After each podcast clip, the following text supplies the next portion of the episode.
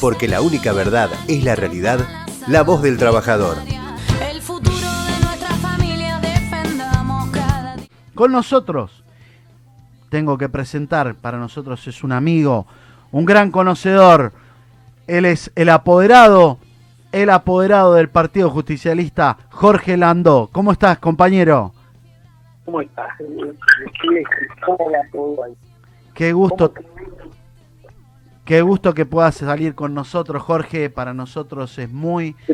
No, compañero, me siento muy cerca de ustedes, este, todo lo que hagan ustedes me convoca, indefectiblemente. Importantísimo. Hola.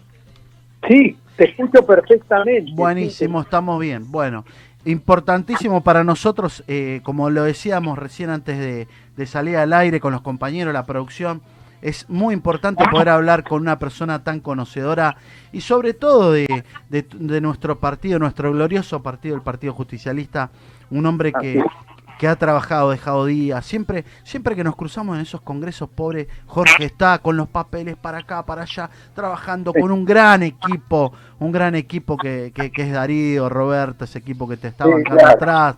Patricia, también van nuestros saludos para todos ellos. Y bueno, y como siempre estás atareado, pero bueno, hoy te agarramos un poco más distendido, con mucho laburo desde casa, como sabemos que te estás cuidando y estás laburando mucho. Pero bueno, Jorge, ¿cómo ves? Seguro que en las noticias de nuestro Partido Justicialista se atrasó todo, ¿no? Ah, bueno, en cuanto a la renovación de autoridades, sí, claro, porque nos agarró la, la pandemia, a nosotros también.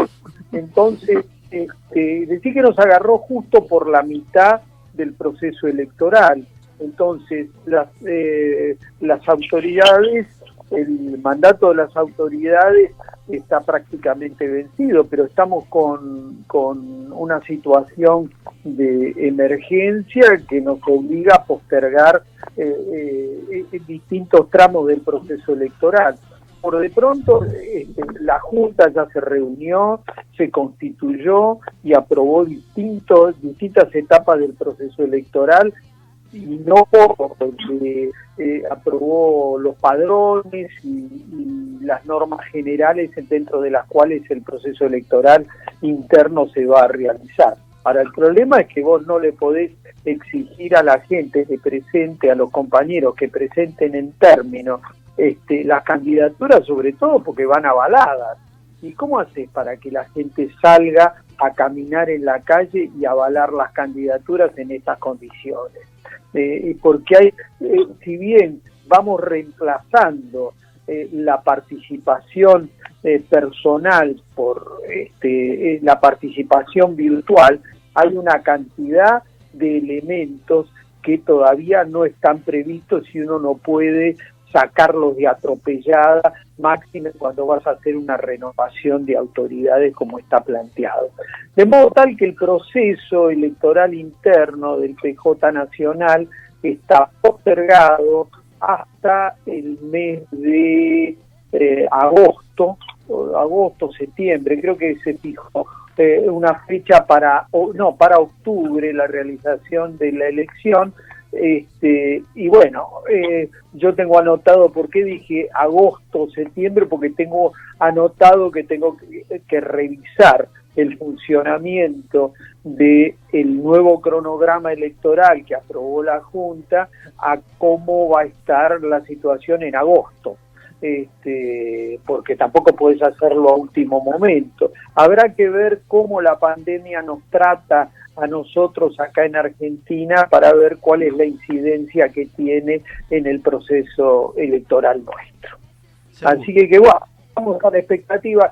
Todo igual se puede seguir eh, a través del eh, sitio del PJ Nacional, donde están todas las resoluciones que la Junta Electoral Nacional del partido tomó están todas las resoluciones, el, cronograma, los fundamentos, todo está allí colgado, allí subido. Así que, habrá que ver entonces cuando se junte la nueva la junta electoral existente, la nueva junta nombrada este año este, en, el, en el último Congreso para ver qué eh, va a resolver de acuerdo a la emergencia sanitaria eh, eh, que tengamos en ese momento, ¿no es cierto?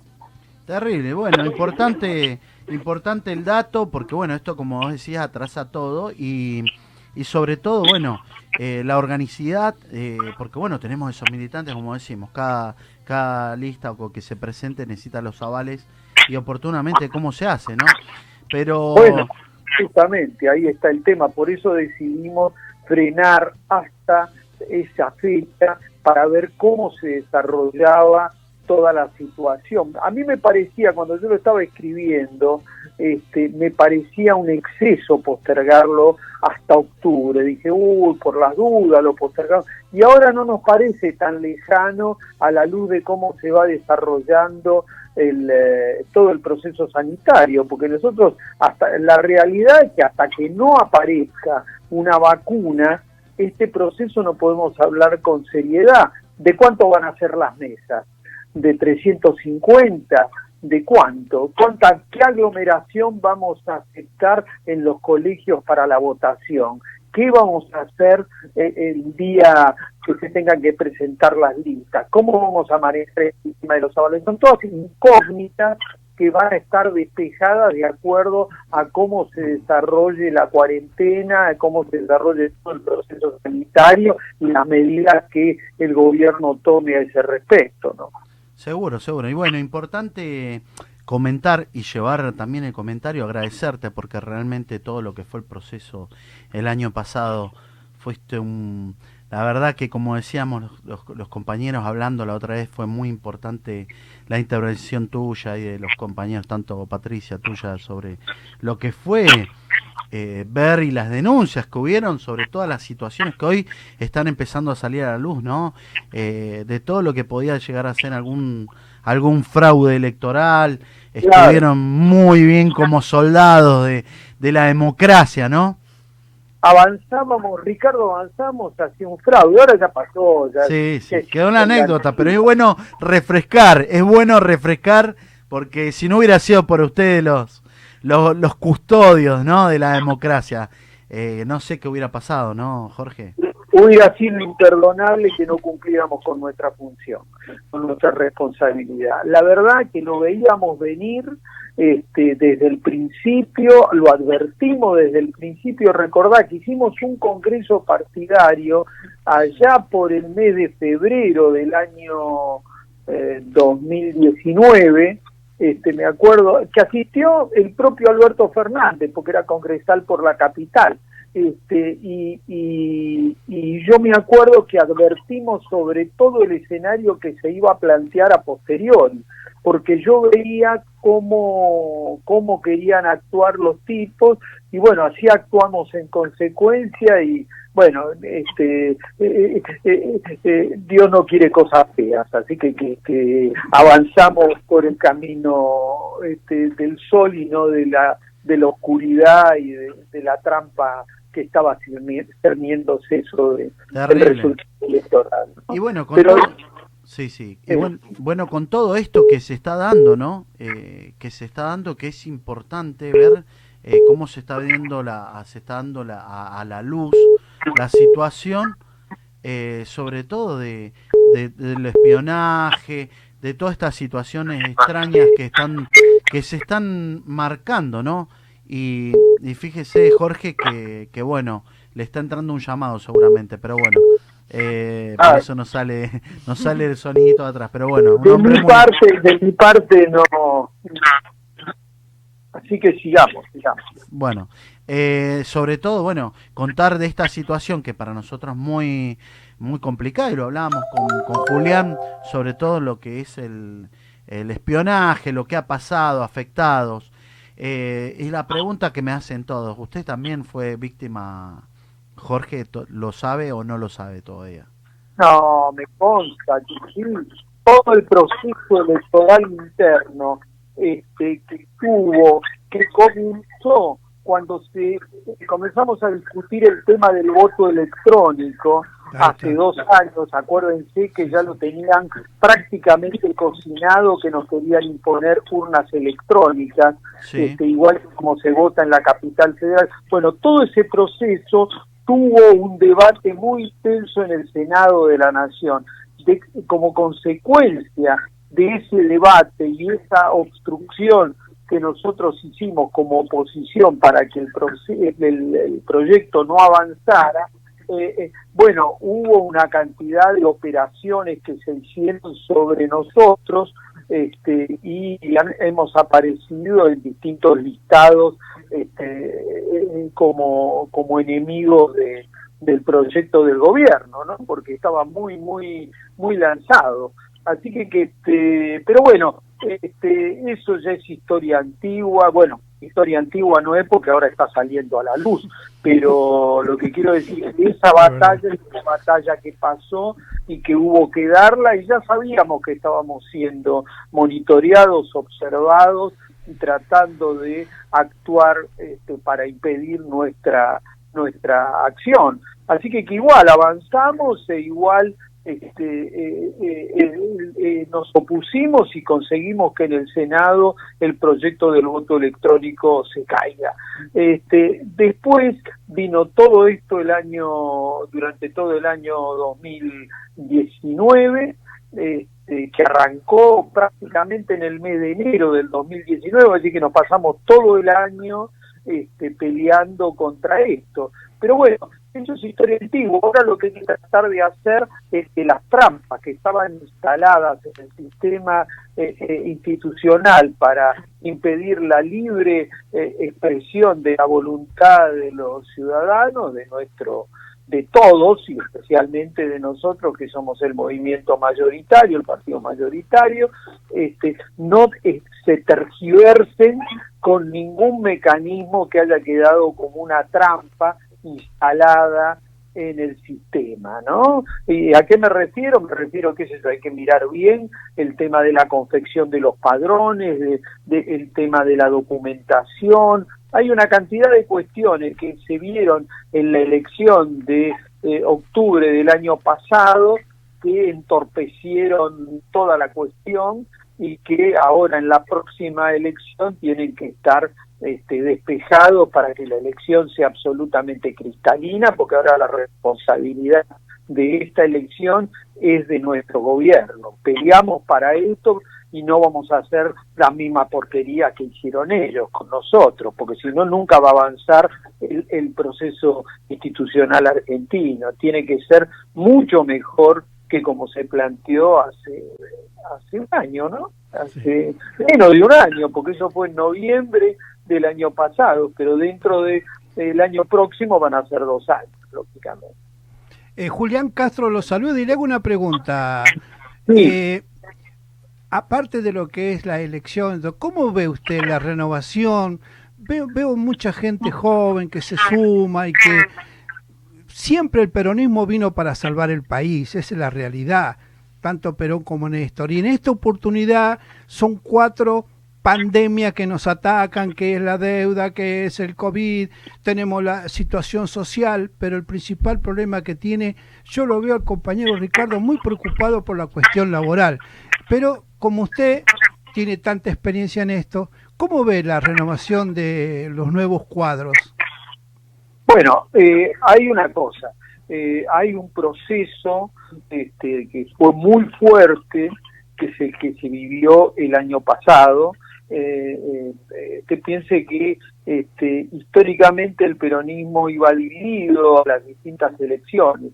Haber conseguido un proceso de unidad eh, tan fuerte, y en esto sí quiero rendir un homenaje al movimiento obrero, yo me acuerdo las primeras reuniones que hacíamos en el partido, donde venían los distintos sectores del movimiento obrero y decía, mira, primero vamos a conseguir la unidad nosotros y después vamos a llevar la unidad que conseguimos nosotros al seno del movimiento peronista. Y efectivamente así fue. Estas son palabras de Antonio Caló, de Víctor Daer, de los distintos compañeros que nos fueron acompañando en esta etapa de reconstrucción del peronismo que se plasmó en el frente de todos. Así que, este, eh, eh, a partir de la reconstrucción desde la clase trabajadora, que es lo que corresponde, este, como, como corresponde, no solo doctrinaria, sino organizativamente que se rehagan las cosas.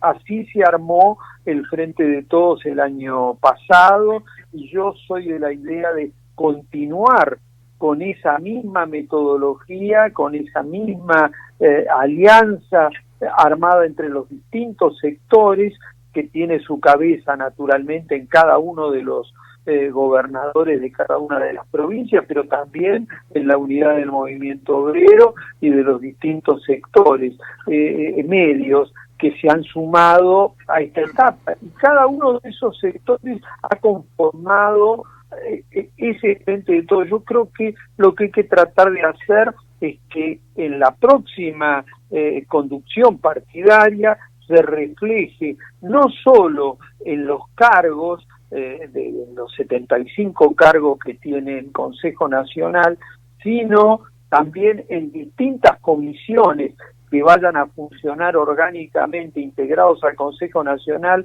esta pluralidad que nosotros hemos visto en las eh, elecciones del año pasado. Y tiene que haber un gran movimiento que con eje en el peronismo, como no puede ser de otra manera, que sea el gran sustento político que tenga el actual gobierno. Muy bien, muy bien. Muy bien Inclusive nosotros, eh, la otra vez estábamos hablando de que vamos a tener que volver a Perón, porque bueno, está, él tenía como que, fíjese, nosotros hablábamos, estamos hablando mucho, inclusive eh, con Héctor la otra vez eh, lo mencionaba, del tema de del Consejo Económico, la comunidad organizada. Es muy importante que creo que, que volviendo a los libros, eh, Jorge, va a ser importante la receta que tengamos, volviéndonos a Perón, siendo más peronistas que nunca, creo que va a ser eh, la receta que nos pueda sacar adelante, ¿no? Sobre todo con todas esas cosas que que se vienen con la economía. Habiendo, a ver, tenemos algo que también nos favorece, porque uno dice ante toda esta situación complicada, no es que eh, nosotros estamos muy abajo y los otros están arriba, sino que los otros también están arriba. Van a necesitar, el mundo global va a necesitar de alimentos, por eso creo que, que fue importantísimo eh, tocar la balanza, como decíamos. Nosotros hablamos de este, de este programa, la balanza allá en Santa Fe del Grano, ¿no? Porque no hablan, hablan de Vicentín, pero no se habla de las balanzas, ¿no? Eh, Bueno, eh, muy importante volver al peronismo, ¿no, Jorge? Pero gracias a Dios, esa esa inspiración, yo, yo, yo te estaba escuchando recién y estaba razonando, eh, porque me estaba acordando, cada vez que uno toma cualquier decisión en, en función de gobierno, en función de guiar a una comunidad y fuera de la gestión de gobierno en, eh, función partidaria también, uno tiene que pensar a quién va a beneficiar y a quién va a perjudicar. Entonces, para mí es capital que los más débiles, los más vulnerables, los más desprotegidos encuentren desde el gobierno y desde el peronismo, naturalmente, es el sustento, eh, la sangre que nutre el gobierno, eh, eh, esa posibilidad de defender esos derechos y esas posibilidades. Y fíjate que las decisiones que fue tomando el gobierno nacional, particularmente el presidente Alberto Fernández, pero todo el, equipo del gobierno, pero rescato al presidente porque la cabeza es el jefe de la administración, este, van todos en el sentido de eh, eh, eh, defender a los que están fuera del sistema, a los que están postergados. Fíjate que todo lo que tenga lo que tiene que ver con este, la, asignación este, mensual para hacerse cargo de quienes no están dentro del sistema, los de la UFI, ¿no? Este, y, todo lo que está fuera del sistema y lo que es la defensa de aquellos eh, eh, de aquellas pequeñas y medianas empresas eh, que no estaban en condiciones de poder hacer frente a, esta emergencia porque la situación económica los deja fuera del sistema o, o los posterga y ahí estuvo presente el gobierno nacional ayudándolos y acompañándolos. Eso es único. Y si vos te pones a analizar de que al mismo tiempo estás dando la batalla de, eh, por el tema sanitario, la cantidad de equipamiento sanitario del cual teníamos un gran atraso en el último tiempo y que se fue cumpliendo en estos últimos en estos meses desde que arrancó la pandemia y un poco antes eh, eh, te, va dando una idea que eh, eh, siempre se atienda a los más desprotegidos.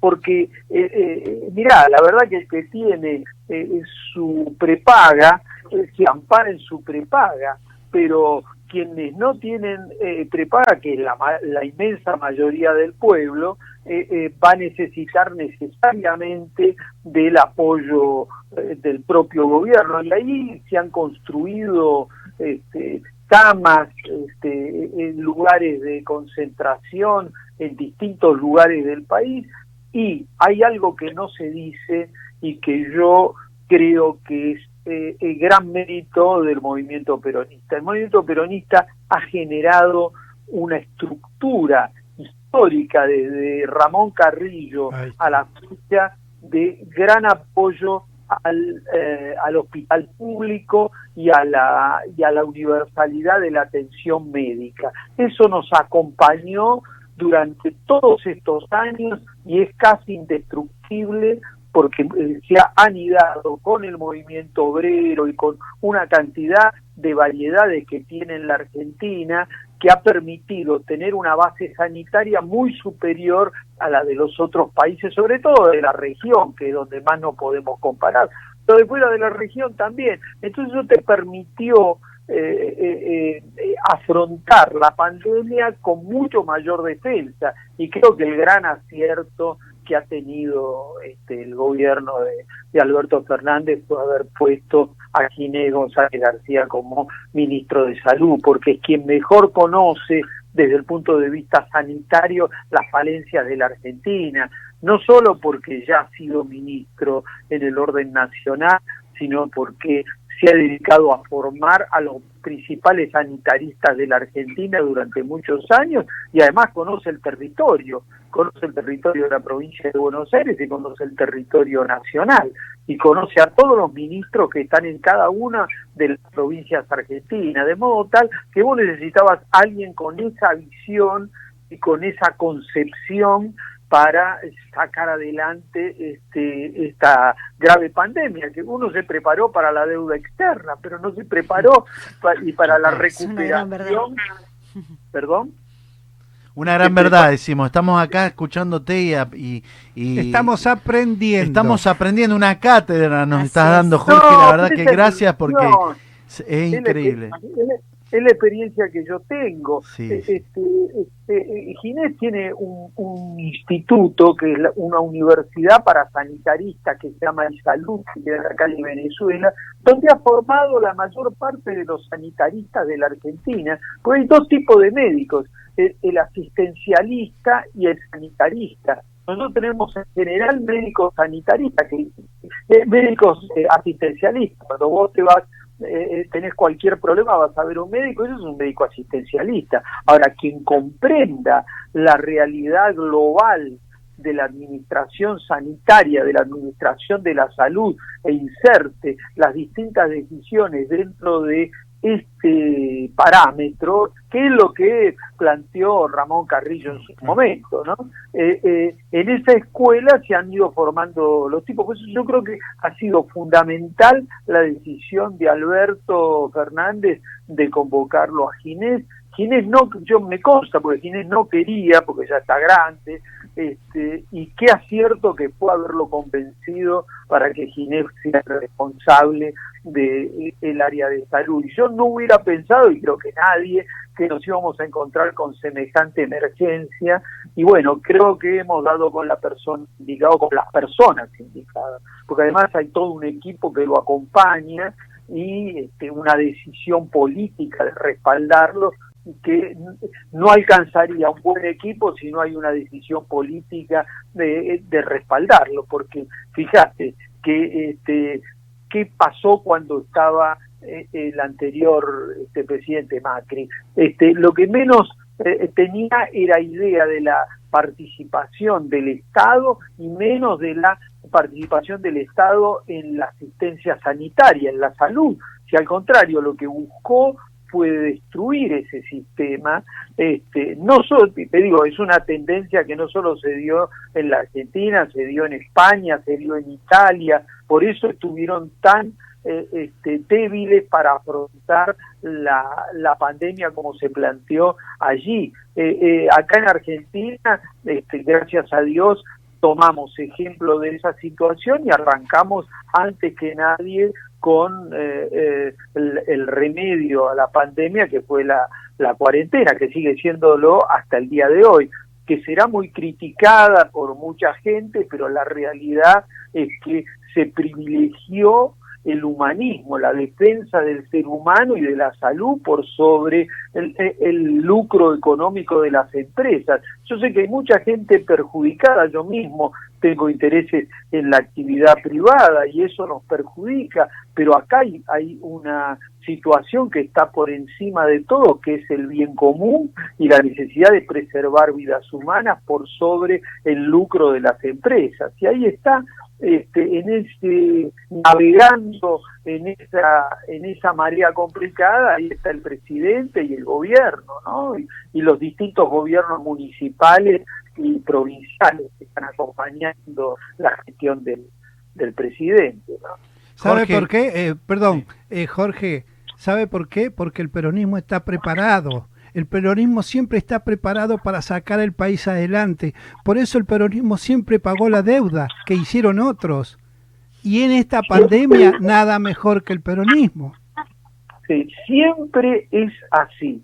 Siempre es así. Yo me acuerdo cuando cuando vino en el año 2003, si querés, en el 2002 cuando viene Dualde, pero especialmente en el 2003 cuando viene Néstor, es cuando nos hacemos cargo de toda la deuda y de todo el desastre que nos dejaron la alianza, la misma gente que está ahora, pero la verdad, este, no vamos, no vamos a creer que era otra gente, era el radicalismo más una cantidad de otra gente que los acompañó, ese era el gobierno de la alianza.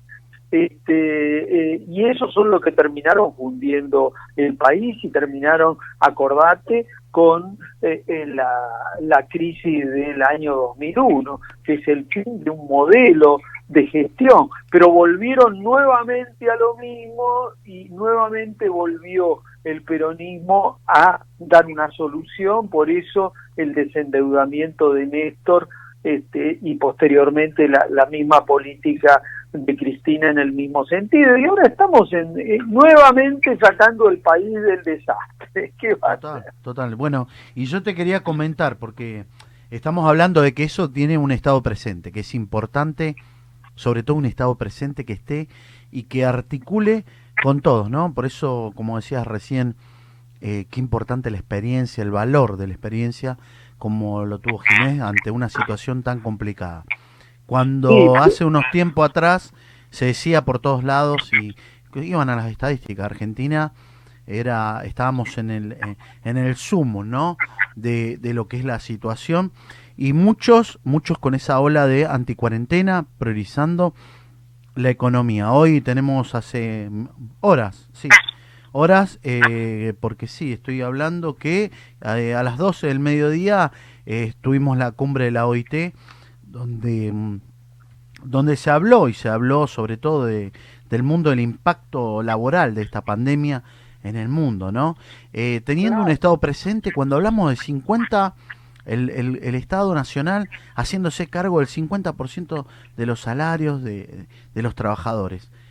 Hoy tendríamos una pandemia de 300.000 trabajadores, como dijo Caló, eh, sin empleo, ¿no? Entonces, un Estado presente con una dificultad global. Esto no lo esperaba nadie.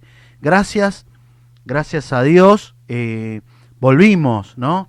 Eh, en una situación tan complicada, porque bueno, nuestro capitán del barco y, supo, supo navegar, eh, está navegando con un montón de dificultades, con muchas tempestades, pero sobre todo el valor, el valor de la experiencia, que, que yo, para mí era muy importante poder hablar, hablar contigo, Jorge, porque realmente se demuestra la sabiduría de la experiencia.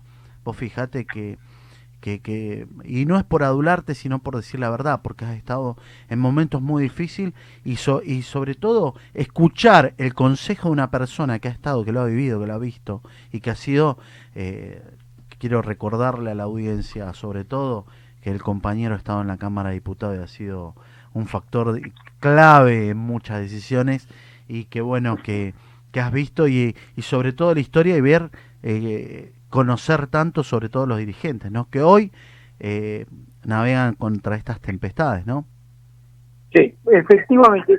Yo me detuve en Ramón Carrillo porque lo que quería marcar es que una filosofía que se fundó en el general Perón y que este, la, retoma este, Carrillo, que era el ministro de Salud que tenía este, Perón en su eh, gobierno, esa base es la que no, no pudieron destruir a lo largo de los años y lo intentaron y lo intentaron. Yo me acuerdo cuando era chiquito, donde estaba lo que llamaba el albergue Warnes en la capital federal, este, ahí se iba a construir un hospital de mil camas en el primer gobierno, el primero segundo gobierno de, del general Perón. Nunca quisieron, el odio gorila nunca quiso ese hospital se terminara y se abriera, tal es así que se terminó, terminó siendo el albergue Guardes y finalmente lo terminaron demoliendo. Eh, eh, pero es que esa base estructural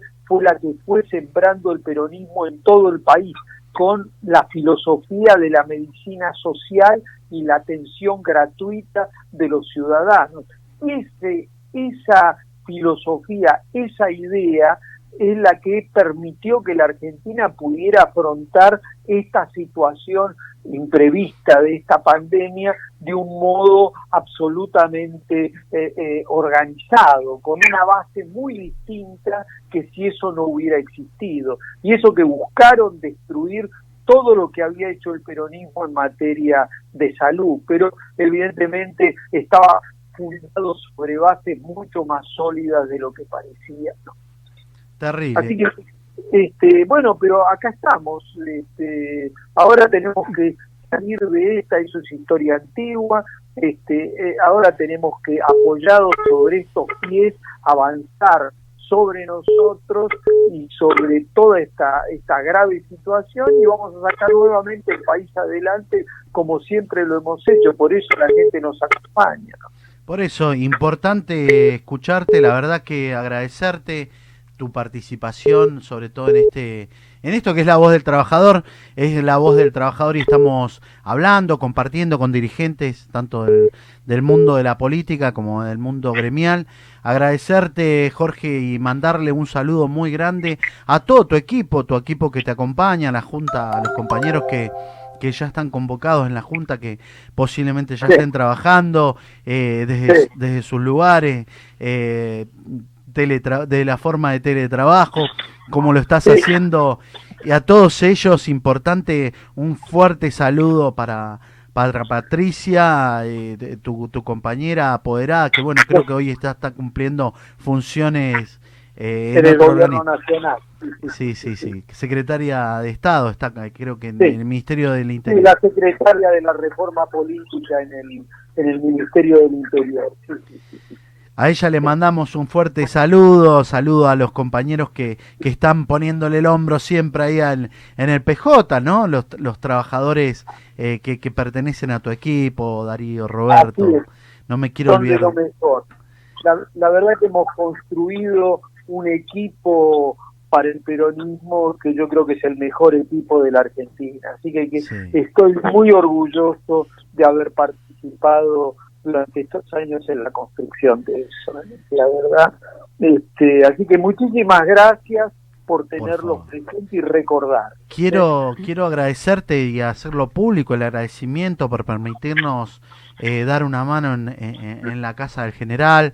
Vos sabés que... Ah, ese es un capítulo aparte, es verdad. Uy, perdoname, pero bueno, vos sabés que te lo tengo, lo tengo que hacer público porque sé que vos eh, siempre me, has dado esa posibilidad de escucharme, eh, por ahí me molesto cuando has estado en situaciones complicadas, porque la verdad que eh, tenés tan, la agenda tan completa, pero bueno, agradecerte vía acá hacerlo público al, al movimiento obrero que, nos está permitiendo darte una mano, laburar ahí y sobre todo con, con, este equipo que realmente que te banca, que te apoya, saber que acá tenés los soldados, eh, del, de, los soldados que como decimos no, militantes, los tenemos a los soldados del militantes de la CGT que, que vamos a estar laburando y sobre todo, bueno, lo sé. Lo eh, sé, lo sé, Ricardo, lo sé, lo sé perfectamente. Lo, dan testimonio permanente, aún con esta situación de pandemia y de complicación, ahí están. Y eso es digno de no solo de recordarlo, sino de tenerlo presente de manera permanente. Así se construye el peronismo y así se construye la Argentina.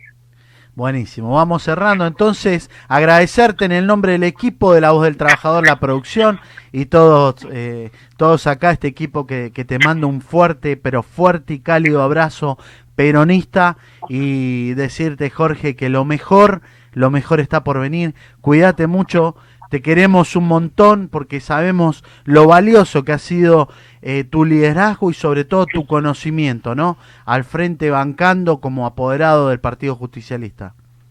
Muchas gracias, muchísimas gracias y un abrazo muy fuerte a todos ustedes, a todas e, e, ese, esa patriada que están haciendo desde este medio de comunicación y los felicito porque cuanto más tengamos de estos eh, este, de estos este, eh, eh, de estas trincheras desde donde ustedes están instalados mucho más fácil va a ser la gestión de gobierno. Así que que este y de transformación de la realidad argentina que para eso estamos.